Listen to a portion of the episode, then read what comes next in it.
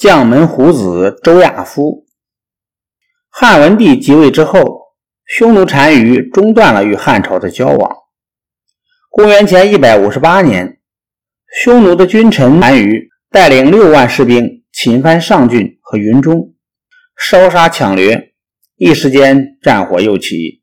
汉文帝连忙派三位将军兵分三路去抵抗。为了保卫长安，另外派三位将军。带兵守卫在长安近郊，将军刘礼驻扎在坝上，胥吏驻扎在蓟门，周亚夫驻扎在细柳。周亚夫是将侯周勃的儿子。几年前，周亚夫的哥哥犯了罪，被废除侯位。汉文帝要选拔周勃儿子中最贤能的人，大家都推举周亚夫，于是文帝封周亚夫为条侯。继承将侯周勃的爵位，周亚夫带兵驻守细柳后，有一天，汉文帝亲自到长安附近三个军营去慰劳，顺便也去视察一下。他先到坝上，刘礼和他的部下将士接到皇帝来视察的消息，都纷纷骑着马来迎接。汉文帝的车马驶入军营，如入无人之境。汉文帝慰劳了一阵子。走了，将士们列队欢送。接着，他们又来到蓟门，受到的迎接仪式同样隆重。最后，汉文帝来到细柳周亚夫的军营前。周亚夫的军营前哨看见远远有一队人马过来，立刻向周亚夫报告。将士们披盔戴甲，弓上弦，刀出鞘，做好了战斗准备。汉文帝的先遣队到了营门。守营的岗哨立刻拦住，先前的官员吆喝道：“皇上马上驾到，打开营门！”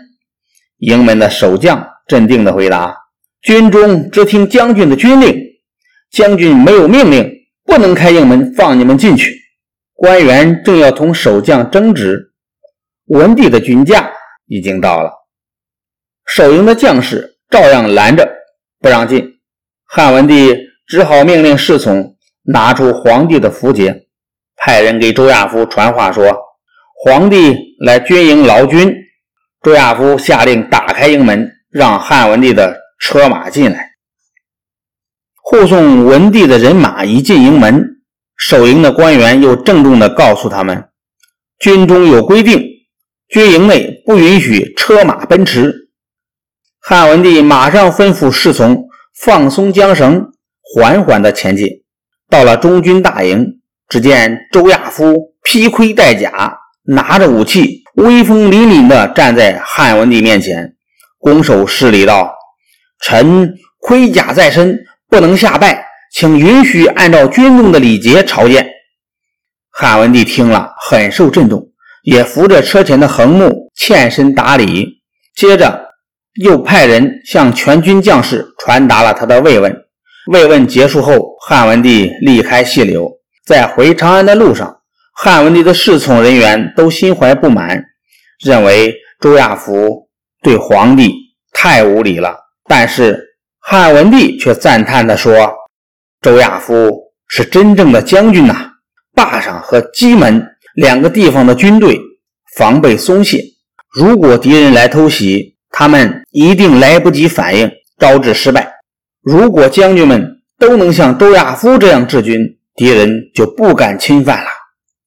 通过这次视察，汉文帝认定周亚夫是个军事人才，就把他提升为中尉。